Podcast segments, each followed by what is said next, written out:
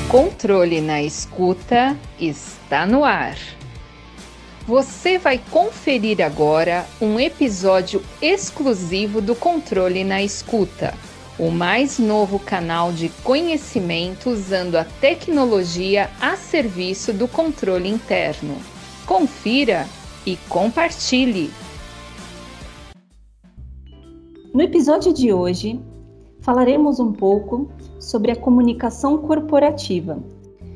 Comunicação corporativa pode ser definida como um conjunto de atividades que envolvem o gerenciamento e a integração de todas as comunicações, internas e internas, dentro de uma organização, e cria pontos favoráveis entre os colaboradores a qual essa organização atende.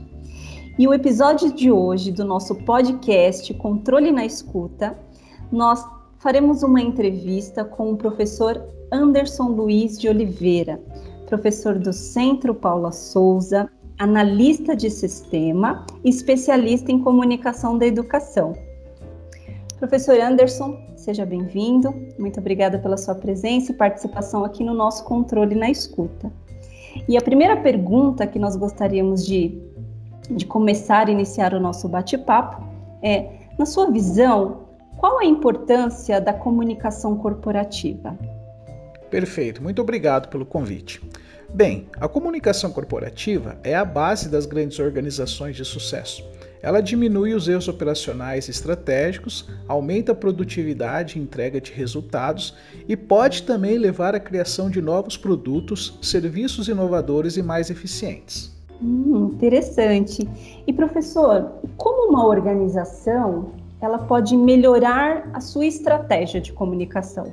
Primeiramente, é importante entender e identificar por qual motivo é necessário melhorar a comunicação. Este é o nosso primeiro passo.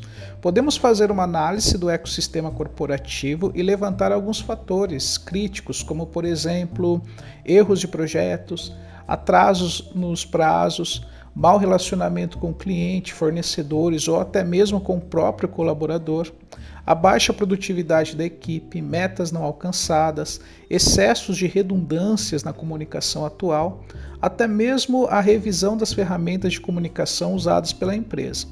Uma vez que estes problemas são identificados e se tornam recorrentes, então encontramos um momento propício para pensar e planejar uma nova metodologia de comunicação. E quais são as ferramentas de comunicação que uma organização pode utilizar?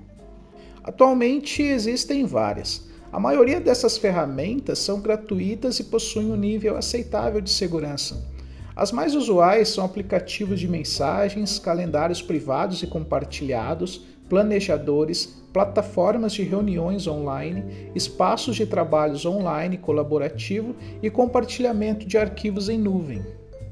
Mas existem outros, outras ferramentas que podem auxiliar, por exemplo, o fluxo da comunicação corporativa?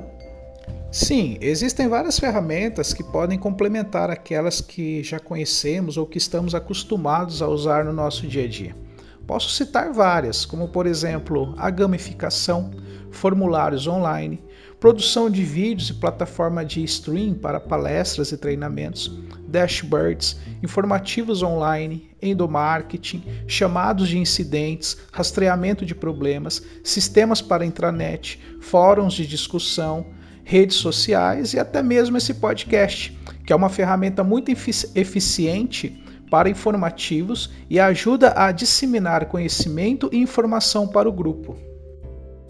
Que bom, então já estamos utilizando uma ferramenta aí à disposição de uma comunicação efetiva.